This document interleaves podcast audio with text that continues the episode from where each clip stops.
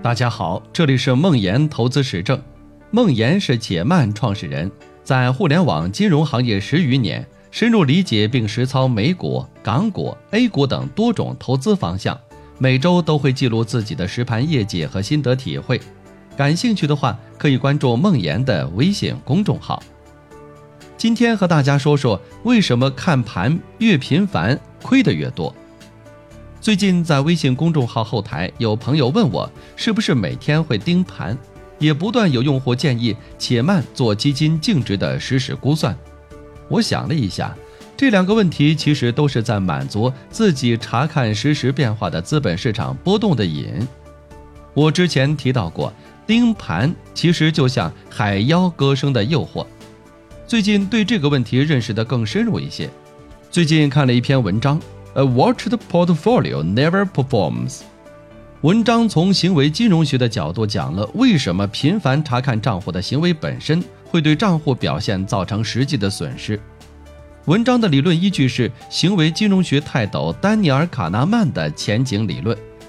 前景理论有两个定律：一是人们在面临获得时往往小心翼翼，不愿冒风险；而在面对损失时，人人都变成了冒险家。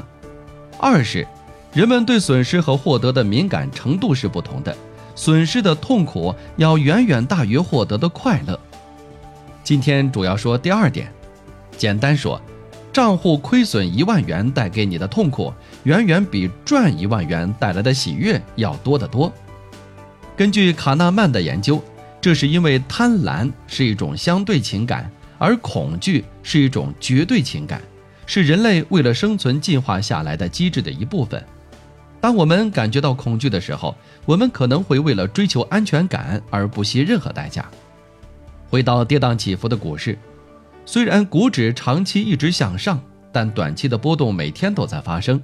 因此，我们每次查看账户都会感觉到喜悦或者痛苦，而同样的涨跌幅度带来的痛苦的感受是喜悦的二点五倍。作者根据投资者查看账户的不同频率，把股市长期的走势的波动中感受到的喜悦或者痛苦叠加起来，做出了一个投资者心理账户的损益走势图。二十三年间，标普五百指数涨了七倍。如果投资者只在最后查看了一次账户，他会收获这个巨大的收益，同时没有感受到任何中途的贪婪和恐惧。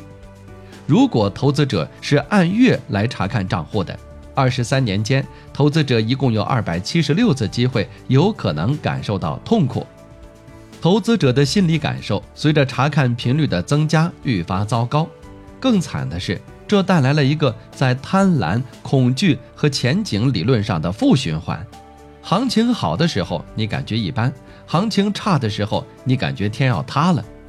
这种偏态分布加重了你的贪婪和恐惧，会引发你做出更多非理性的决策，不断的做出高买低卖的动作。这还是牛长熊短的美股的情况，A 股的特点则是牛短熊长。闭上眼睛，想象一下，每日盯盘，你的心理感受，账户累计会损失掉多少？撇开心理感受造成的非理性决策不谈，单就心理账户这么多年的损失，你觉得值得吗？投资是为了让生活更美好。当然，我并非要你一年看一次账户，也做不到。身处现代社会，各种金融经济信息会通过各种途径扑面而来，无法躲开。只是你要明白，查看行情或者账户的频率会极大的影响你的心理感受，进而影响到你的投资业绩。了解到这点，比起投资知识同样重要。这也是且慢在努力的方向。严选策略，用心陪伴。严选策略降低账户的波动幅度和亏损的次数，意味着贪婪和恐惧带来的影响的次数和幅度会减少。用心陪伴。是希望能和主理人一起用投资者教育、服务、心理按摩来对冲前景理论带来的影响，在你感到贪婪和恐惧的时候，不做出非理性的投资行为。且慢，和你一起努力。